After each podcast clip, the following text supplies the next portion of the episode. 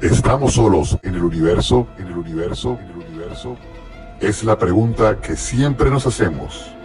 En este programa viajaremos por esas experiencias y sucesos que siempre nos han inquietado, adentrándonos en lo más profundo de este universo y nos permita tener un contacto extraterrestre. Contacto extraterrestre. Contacto extraterrestre.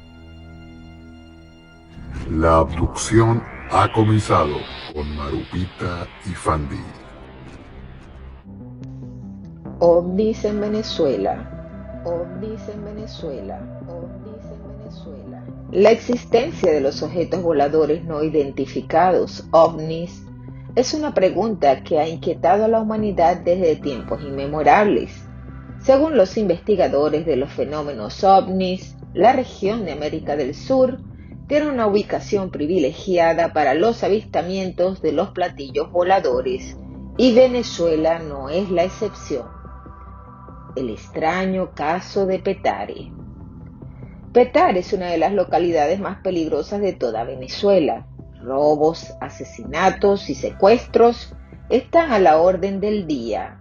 Pero en 1954, cuando esta villa era mucho más tranquila, dos transportistas vivieron uno de los episodios más extraños de la historia de los entonces llamados platillos voladores. Se trata del fenómeno conocido como el extraño caso de Petare. El 29 de noviembre de 1954, entre las 2 y las 2 y media AM, en Petare, un suburbio a 15 kilómetros de Caracas, capital de Venezuela, Gustavo González, un comerciante originario de La Habana, Cuba, y de 25 años de edad para el momento, residente en la calle 72 de Bolivia, Katia, Caracas, condujo su camioneta en compañía de su ayudante José Ponce, del distrito de Totumos en Caracas. Los dos hombres iban a conseguir productos de carne de cerdo en el mayorista Shepherd para venderlos en el mercado abierto al amanecer. Mientras conducían en la calle Bellavista, en el sector de los almacenes, en los alrededores de la Fábrica Industrial Nacional de Marquetería CA, todo estaba completamente desierto en esa madrugada. Los dos hombres notaron que toda la calle estaba iluminada como a plena luz del día por un objeto brillante que les aparecía en el camino. Describieron este objeto como una esfera metálica o luminosa de 2 a 4 metros de diámetro que flotaba inmóvil sobre la calle. El objeto tenía dos tipos de ventanas en los lados, un poco menos de medio metro de apertura y una cúpula en la parte superior. Lo que más asombró a ambos hombres es que la nave flotaba a medio metro de altura, sin ningún tipo de apoyo como ruedas, pies o tren de aterrizaje de ningún tipo. Gustavo González detuvo la camioneta y los dos hombres miraron el objeto con asombro por unos momentos. Luego salieron de la camioneta uno tras otro, acercándose hasta aproximadamente 8 metros del objeto, cuando de repente Gustavo González tropezó como un personaje de un metro de altura. Este ser que se encontraba frente a la esfera estaba cubierto de pelo oscuro rígido. Tenía manos que terminaban en cuatro largas garras. Su cabeza era redonda o tal vez bajo un casco redondo, sin orejas, sin nariz, sin boca, y los dos ojos eran grandes, ovalados y brillantes que reflejaban la luz de los faros de la camioneta como si fueran ojos de gato. Parecía no usar ningún tipo de ropa, excepto lo que se describía como una especie de taparrabos muy extraño, y parecía estar descalzo.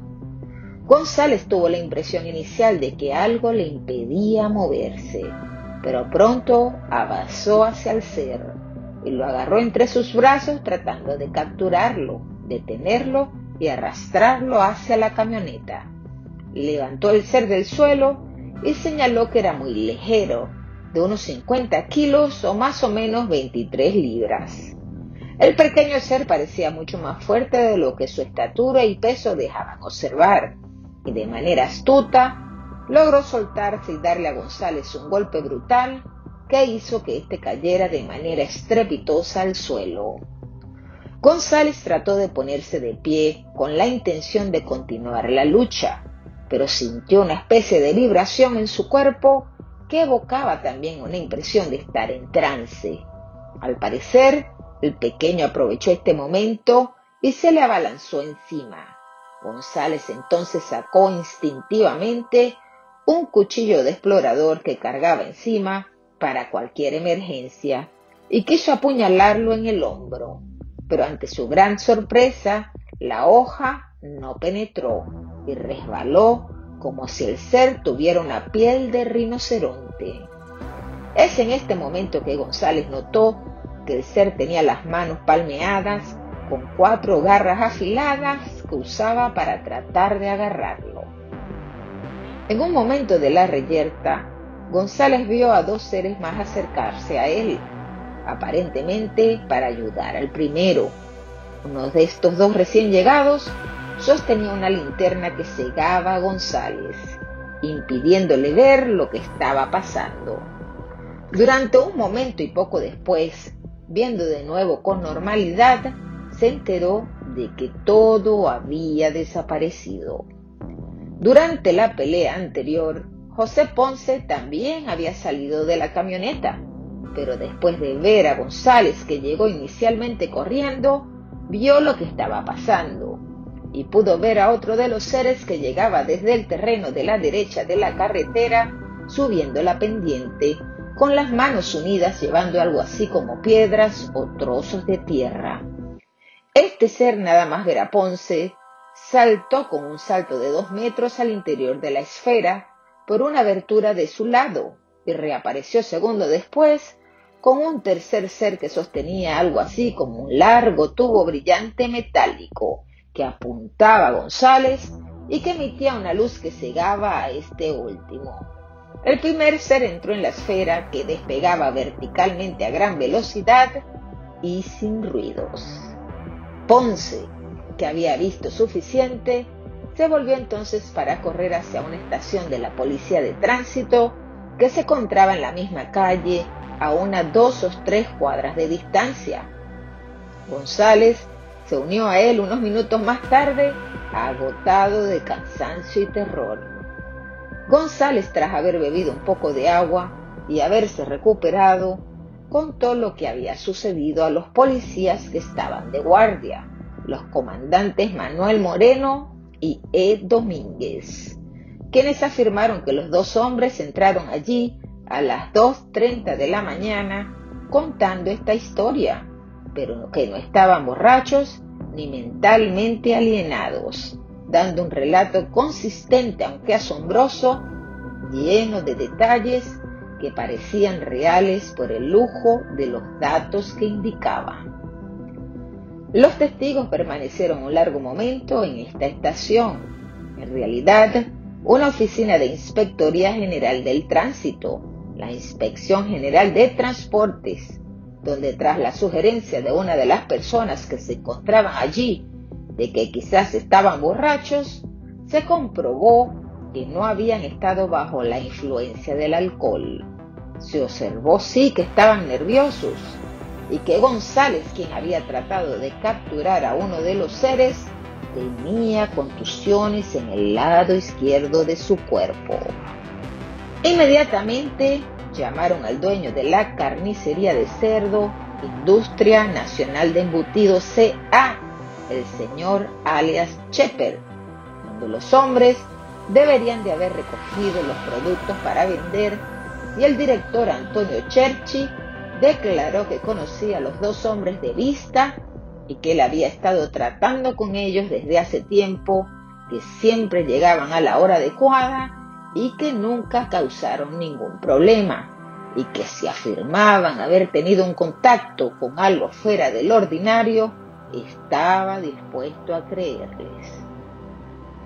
Al mediodía, la oficina de prensa del Comando General de las Fuerzas Policiales de la localidad de Caracas informó que habían grabado las declaraciones de los dos hombres y el mayor Jesús Antonio Yáñez expresó que el hecho fue algo sumamente inusual.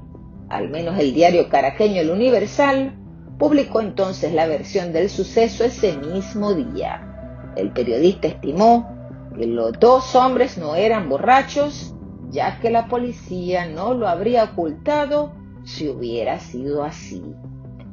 González fue trasladado a las 3 pm en la estación de emergencias de esquina de Salas, donde el personal médico de guardia observó contusiones simples en el lado izquierdo de su cuerpo.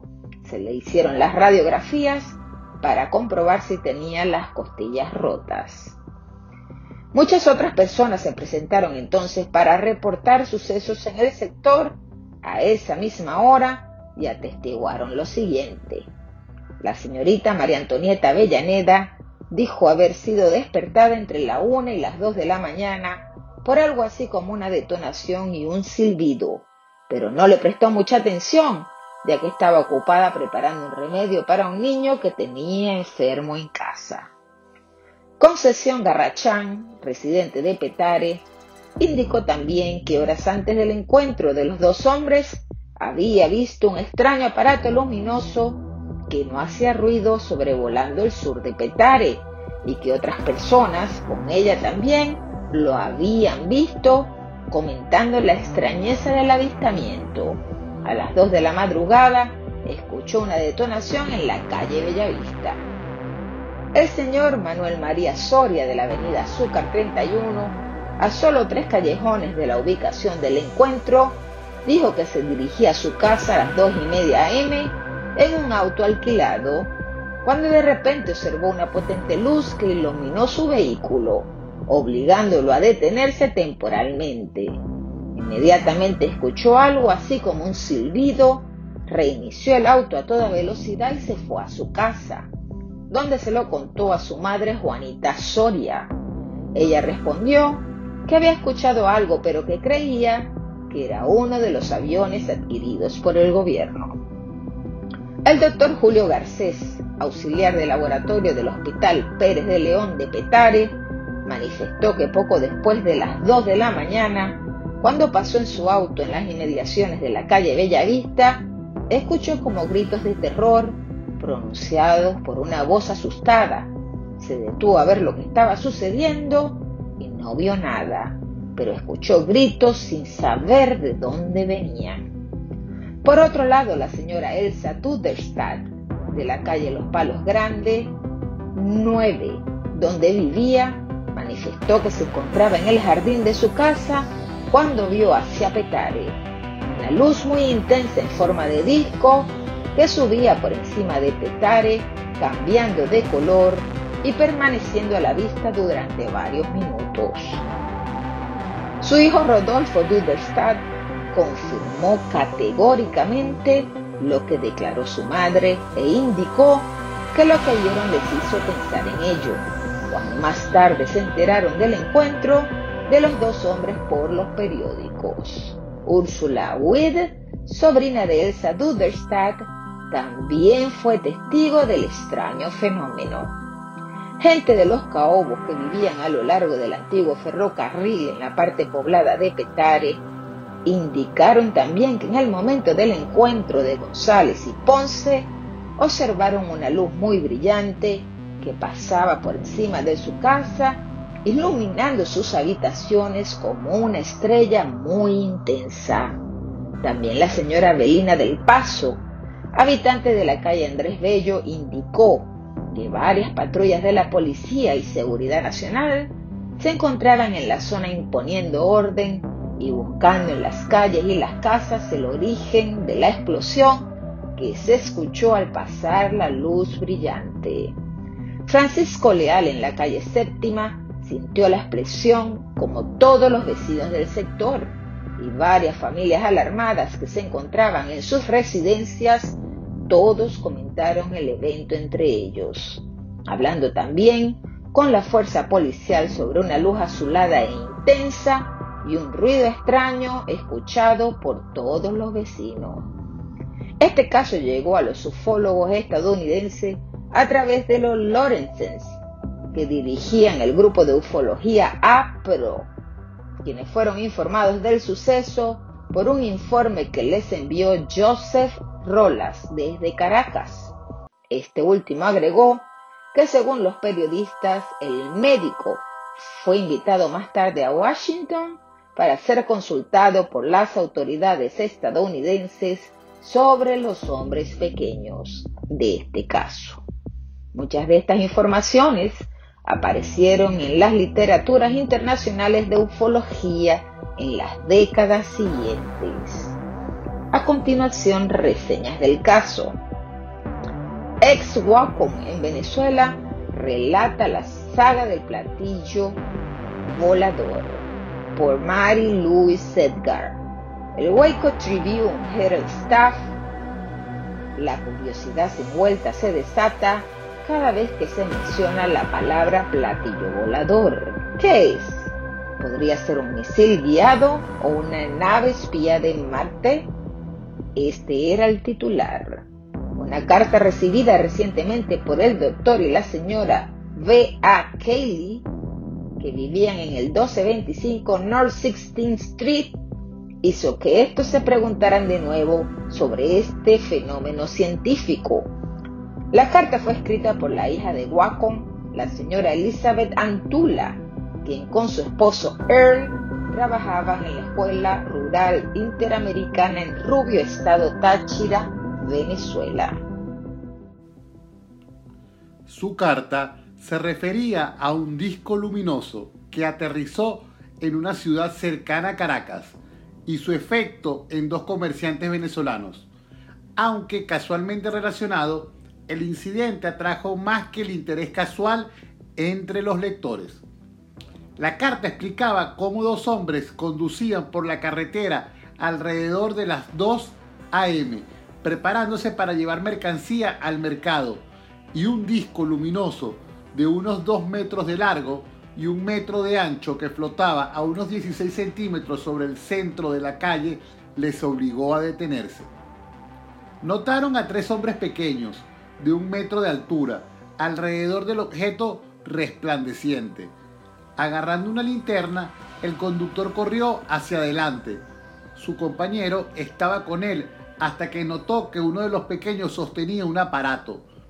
Asustado, corrió en sentido contrario, a punto de control de tráfico cercano. Mientras tanto, el conductor lanzó su linterna a uno de los hombres y falló. Luego, corrió, agarró al pequeño, lo levantó alto contra su pecho e intentó llevarlo de vuelta al auto. El pequeño le dio un duro golpe en las costillas y se marchó retorciéndose. Sacando un cuchillo, el conductor intentó apuñalar a la criatura, pero su cuchillo golpeó una superficie como la piedra. Inmediatamente los tres pequeños entraron en el disco que ascendió a una velocidad vertiginosa y desapareció. Frank Edwards. El autor enumera algunos encuentros cercanos del tercer tipo en Venezuela para el año 1954 y señala que exactamente dos semanas antes del incidente de Lorenzo Flores, dos camioneros de Caracas tropezaron con una estación de policía desgarrados y aterrorizados y lanzaron una historia que podría haber sido ignorada por la policía de no haber sido por un testigo excepcional. Un conocido médico de Caracas había presenciado todo el incidente mientras había estado en una llamada nocturna y había estado conduciendo detrás de González cuando González se encontró con el objeto que bloqueaba la calle. Este médico dijo a las autoridades que había presenciado la pelea, pero que se había mostrado reacio a confirmar su informe por temor a ser ridiculizado. Después, de que más tarde se le asegurara que no sería identificado en los informes, el médico hizo su declaración a la policía. El representante de APRO en Caracas fue informado por representantes de prensa de que el médico fue invitado posteriormente a los Estados Unidos para consultar con las autoridades aquí presentes sobre los hombres pequeños involucrados en el caso. Coral y Jim Lawrence. Coral y Jim Lawrence plasmaron el avistamiento de Petare en su libro UFO, The Whole Story, la historia completa. En este libro, los autores indican que dos trabajadores en negocios rutinarios se encontraron con un ovni en Petare, el suburbio de Caracas, el 28 de noviembre de 1954. Vieron en los minutos siguientes a seres agarrando rocas y tierras que cargaron en su nave. Y como uno de los hombres interfirió, recibió una buena paliza y una cicatriz. Gordon Creighton, en su libro Humo y los papeles extraterrestres, también publicó la misma versión de los hechos acarecidos en Petare, Caracas. Y lo mismo con investigadores como Jean-Paul Rockner y Marie-Therese de Broses, quienes pudieron ratificar la información y plasmarla en sus libros con versiones exactas de los hechos. La noticia también salió publicada en el diario El Nacional. Cabe recordar que estamos en la Caracas de los años 50, bajo la dictadura del general Marcos Pérez Jiménez, una sociedad en pleno proceso de transformación y con acceso limitado a todo tipo de temas, siendo menos evidente los temas paranormales o de esta índole. No estamos para nada en una sociedad contaminada por la ciencia ficción o por fenómenos New Age, por lo que este caso denota una extrema importancia, no solo por el relato de los dos involucrados, sino por testigos que en distintos puntos de la ciudad y a la misma hora de los hechos divisaron fuentes de destellos de luz en el cielo caraqueño que complementan indirectamente la historia aquí relatada. Cabe destacar que la raza alienígena antes mencionada fue vista también en la India, o al menos así parece deducirse del siguiente relato. Esto ocurrió en la ciudad hindú de Nueva Delhi, en el mismo año donde la ciudad se vio víctima de una histeria colectiva ocasionada por reporte de agresiones contra ciudadanos cometidas por una extraña criatura humanoide que aparecía por las noches. El ser era descrito por los testigos como un hombre de un metro veinte de altura, cubierto de pelo negro, con un casco y garras de metal, brillantes ojos rojos y tres botones en el pecho. Se decía que el ser era capaz de subir muros y trepar edificio a edificio con facilidad. Las descripciones de lo ocurrido en la India coincide de manera casi exacta con el relato de lo ocurrido en Petare, lo que vendría una vez más a corroborar que lo vivido por estos hombres fue completamente real. Para concluir, debemos informar que este caso se trata de un caso catalogado como encuentro del tercer tipo. Así lo calificó un miembro de la Sociedad Investigadora de Platillos Voladores, cuya sede se encontraba en Brooklyn, Nueva York, y se interesó por el caso. Su nombre es José González White, convirtiéndolo así al encuentro en un caso de relevancia internacional. El sobrevuelo que estremeció a Carlos Andrés Pérez. El evento ocurrió el 14 de agosto de 1974 a las 11 pm cuando cuatro objetos atravesaron el cielo caraqueño de punta a punta en menos de 15 segundos a una velocidad inconsistente para ningún avión conocido hasta ese momento. El hecho tuvo tal notoriedad ya que esa misma noche el entonces presidente de Venezuela, Carlos Andrés Pérez, sostenía una importante reunión con su tren ministerial y el sobrevuelo de estos objetos extraños por el cielo caraqueño, específicamente encima del Palacio de Miraflores, llamó tanto la atención de las autoridades y de los periodistas que esperaban la noticia de la reunión presidencial. El hecho fue visto por gran cantidad de ciudadanos. Cientos de llamados comenzaron a llegar a las salas de prensa de los medios de comunicación y las líneas de emergencia. Incluso, como se dijo por una gran cantidad de periodistas que se encontraban reunidos en el Palacio de Miraflores, sede del gobierno venezolano, a la espera de una rueda de prensa convocada por el presidente en ese momento. Por su parte, según lo reportado en ese entonces por el diario 2001, El centro de radares de Maiquetía, principal aeropuerto de la ciudad, reportó haber tenido visual de los objetos, sin haberlos podido registrar en sus radares.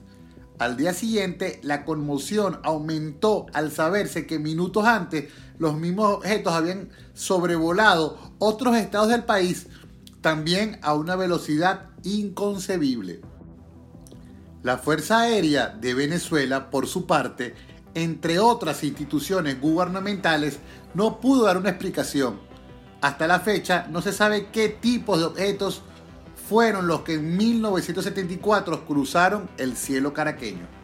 Uno de los testigos claves de este hecho fue un capitán de una aerolínea comercial cuyo nombre fue reservado a su propia petición, pero que proporcionó una versión más precisa, de acuerdo con sus habilidades lógicas aeronáuticas. Este capitán explicó que se trataba de una formación de cuatro objetos luminosos en principal y tres que actuaban como guardaespaldas y dejaban una estela brillante a su paso por el cielo que aparecieron en el sur de Caracas a las once y media de la noche. La formación se localizó a una altura de 10 a 15 grados sobre el horizonte y a través del cielo de Caracas en dirección oeste-este, a una velocidad enorme. Los cuatro elementos se perdieron. Para este testigo que se encontraba en Prado del Este, después de los cerros de Petare, sector La Lagunita, todo el camino estaba siendo recorrido por estos objetos voladores en no más de 20 segundos, a una velocidad superior a la de cualquier jet conocido sin ruido. Esta versión fue confirmada por transeúntes de la avenida San Martín, así como por otros en el centro de la capital e incluso por vecinos de los Ruices en Miraflores y en Maiquetía. Avistamiento de luces extrañas aumentan durante momentos difíciles.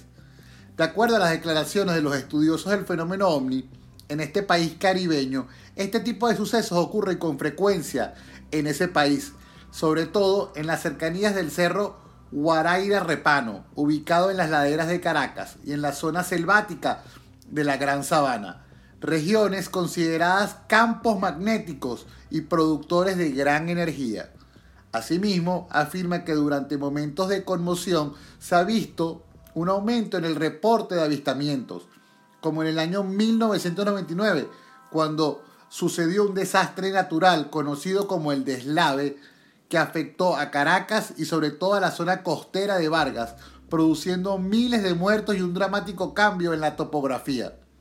En los días previos y posteriores al desastre natural, testigos aseguraron haber visto extraños objetos voladores sobrevolando la región, cuando los únicos autorizados para hacerlo durante la emergencia nacional eran las Fuerzas Armadas de este país. A continuación, escucharemos una breve entrevista al único venezolano que fotografió un ovni.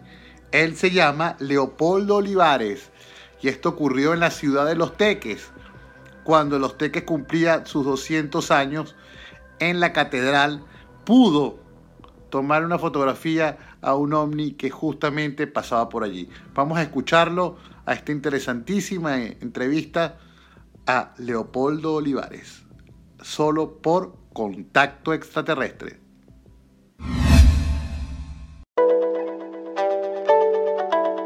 La ciudad de Los Teques estaba cumpliendo 200 años de, la dada parroquia y yo le estaba haciendo una foto para la portada de un periodiquito local, un, un semanario llamado el, Semanario Miranda. Eh, y en ese momento, pues, yo le estaba haciendo una toma a la catedral de la iglesia de aquí a Los Teques con, una luna de fondo eh, para buscar algo más o menos creativo, porque quería una foto para la portada que, que fuera emblemática de la ciudad y que más emblema que la catedral. Entonces en el momento que estaba instalado allí haciendo la fotografía, detrás de la, detrás de la, de la cúpula de la iglesia prácticamente apareció un objeto circular, ovoide, en forma de, aparato volante o volador muy rápido en términos de segundos. Y yo hice varias fotografías y, y la foto quedó plasmada allí para, para recuerdo. Cuando yo le llevo la foto al, jefe de reacción del periódico, al quincenario, llamó desde la sede del periódico a Rumbo para informarlos que el fotógrafo del periódico pues había tomado un objeto extraño, volador y tal, una de esas noches anteriores y tal, y que tenía la foto y entonces ellos dieron la noticia, eso fue en la mañana, como a las 9 de la mañana, y le dijeron, escucha la, edición del mediodía que vamos a lanzarla en la primicia. Y al mediodía, no sé cómo era rumbo, lanzó la, lanzaron la, primicia a dos voces, dos locutores con, con la campanita aquella que identificaba los noticieros y armaron aquel, aquel, aquel escándalo con la foto, le dieron mucho punch a la noticia y a esos chicos de las 3, de las 4 de la tarde ya se había movilizado todos los, todos los medios de comunicación a los teques. Entonces, bueno, se ve, yo también me asusté porque estaban los canales de televisión, están los, los, medios internacionales, la gente, todo el mundo buscándome para entrevistarme y aquello fue un despelote terrible. Ah, vinieron muchas personas, gente que están muy ligados pues al fenómeno de ese mundo, que investigan, que son investigadores específicos sobre ese campo. Eh, grupos religiosos, gente con tendencias teológicas distintas. Hay que también nega totalmente. O sea, a mí se me, se me, acusó muchas veces de ser amarillista y de que había especulado y que había hecho un montaje, que lo que estaba tratando era de vender mi imagen. Pero si se quiere, mi imagen es ingenua porque tú la ves, inclusive para hacer un montaje en aquella época era un poco complicado o bastante complicado. Había que ser un maestro, eh, un maestro realmente bien agudo de la fotografía para que no se notara que era que era un montaje.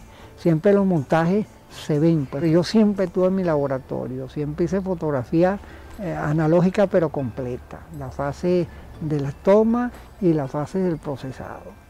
Entonces allí mismo revelé mi fotografía con, con acompañé a varios amigos que estaban impactados, que querían ver qué era lo que había ahí, inclusive yo tenía dudas de que ahí hubiese salido registrado algo y efectivamente cuando después que se sacó el, rollo de película de la espiral del, tanque revelado y, se limpió y se, se, lavó y tal y se, se, veía perfectamente en un lateral o se ve perfectamente en un lateral el, el platillo volador, o sea que yo mismo me dije, Dios mío, ¿qué es esto? Pero eso sí, me siento con la conciencia muy tranquila, me siento muy satisfecho porque yo creo que Dios, el supremo arquitecto, de alguna u otra forma me, ha recompensado siempre en los momentos más críticos de mi vida, cuando en la despensa no hay nada y los niños empiezan a quejarse, hay algo que pasa, que yo no sé cómo pasa, pero sucede algo que ¡pum! Gracias a Dios pues se resuelve la cosa y no me puedo quejar.